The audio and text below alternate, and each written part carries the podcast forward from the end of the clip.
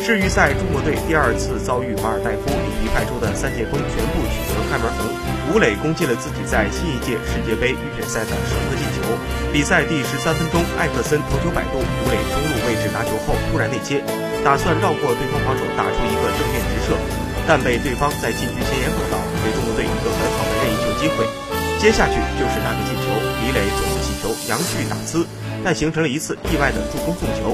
吴磊就顺势头球攻门得分，参透了进球及王道的吴磊出现在小禁区中路等候队友送球，而不是利用自己的速度和摆脱优势来取得进球，